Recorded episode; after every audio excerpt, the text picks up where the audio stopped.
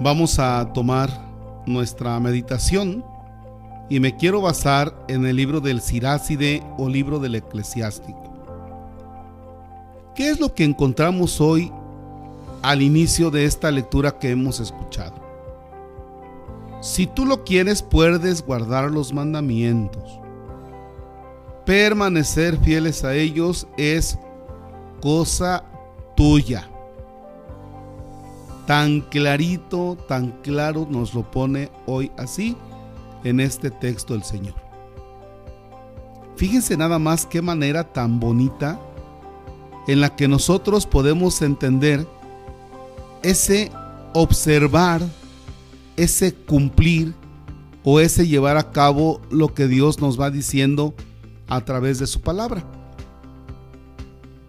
Es para darnos cuenta que en realidad se trata de un beneficio personal se trata de algo que compete solamente a una persona que ha tomado de la conciencia sobre algo. Por ejemplo, cuando una persona está enferma y va al médico y el médico le dice, mire, usted tiene que tomar este medicamento, como segundo este, como tercer este, y ya se acabó, y ahí va todo el medicamento que tiene que tomar para que la persona se pueda curar. Y entonces la persona resulta que en un grado de inconsciencia compra los medicamentos, pero uno se los toma a determinada hora, otro se le olvidó tomárselo y otro por ahí que no le gusta lo escondió.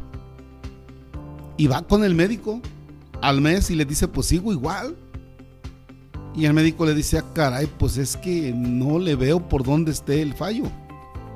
Porque hasta donde yo me quedo, que es hacer la receta, hasta donde yo me quedo, que es el medicamento que yo le estoy ordenando y el que usted compra, pues estamos bien. Pero resulta que otra persona le dice al médico, es que sabe qué médico, en algunas ocasiones su medicamento se lo toma de horas, en otro no se lo toma y otro ya hasta lo escondió porque no le gusta. ¿Ok? Dice el médico, ¿se quiere curar o no se quiere curar?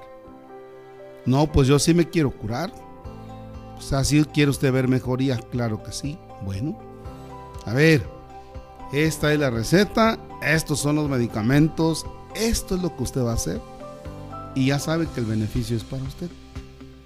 Si usted se los quiere tomar, muy bien. Y si no se los quiere tomar, es bronca suya. ¿Por qué?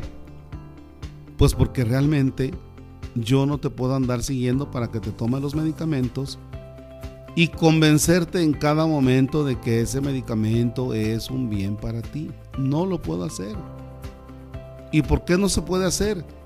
Porque usted ya lo sabe y porque usted es una persona adulta y porque usted ya sabe que es necesario tomar ese medicamento. Por tanto, si usted lo esconde, si usted lo tira, si usted lo diluye en agua, si usted lo echa al basurero, esa es cosa tuya. ¿Ya? Y así podemos poner muchísimos e-, ejemplos. Es como el que va a tomar una dieta o vaya, una manera de comer, una alimentación, y entonces el nutriólogo le dice una cosa y el otro hace otra. Entonces, vaya, pues la persona no tiene conciencia. En el momento en que tomamos conciencia decimos, caramba, pues es mi responsabilidad hacerlo, es mi responsabilidad. Pero tú ya has hecho tuya esa responsabilidad, ya lo hiciste tú. Por eso hoy en este texto dice, si tú quieres, si tú quieres, puedes guardar los mandamientos. Si tú quieres, lo puedes hacer. Si tú no quieres, aunque yo te obligue. O sea, date cuenta que el llevar tú la palabra de Dios es asunto tuyo. ¿Ya? Permanecer fiel a ellos o no permanecer fiel a ellos es cosa tuya. El Señor ha puesto delante de ti fuego y agua. Extiende la mano a lo que quieras. O sea, Tú tienes esa capacidad, tú eres libre, tienes la libertad y otra cosa que llamamos conciencia. ¿Ya? Entonces, ahí está. No podemos decir, ándele, mire, por favor, que acá, que allá, ándele usted. No. O sea, ya estás grande, ya sabes lo que es bueno para ti, lo que es malo para ti. De para allá, hazle como quieras. Es una cuestión de madurez. Es como cuando la mamá o papá llevan al muchacho a jurar y casi le ruegan, ándale, haz un juramento por no tomar, ándale, por favor. ¿Sabes que mi vida? Haz lo que quieras de tu, de tu vida. Si tú quieres reventar tu hígado, reviéntalo. ¿Cuál es el problema? Ya estás grandecito. Si tú quieres ir a la prepa o no quieres ir a la prepa, si tú quieres ir a la universidad o no quieres ir a la universidad, es cosa tuya. A mí que me preguntas. Es un bien para ti. O sea, yo no te tengo por qué estar rogando, ¿no? Ándenle, por favor, vengan a misa, ándenle, por favor. Ya viene el tiempo de confesiones. Ándenle, por favor, vénganse para hacer oración. Matrimonios, por favor, asistan a las reuniones. Llega el momento en que tú tienes que decir no. Definitivamente no. Si tú lo quieres, puedes guardar los mandamientos. Si tú quieres, puedes hacer esto de tu vida. Lo que tú no quieras hacer, ¿cómo caramba quieres que se te hable si tú no quieres? No, es que a la misa la tendrían que hacer más divertida para que la gente se sienta atraída y vaya. No.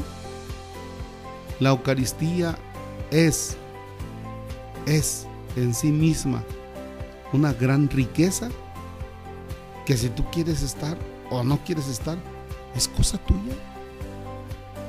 Es un beneficio para ti, pero si tú no quieres, no hay problema. Fíjense nada más qué fuerte en ese sentido el libro del eclesiástico. ¿Ya?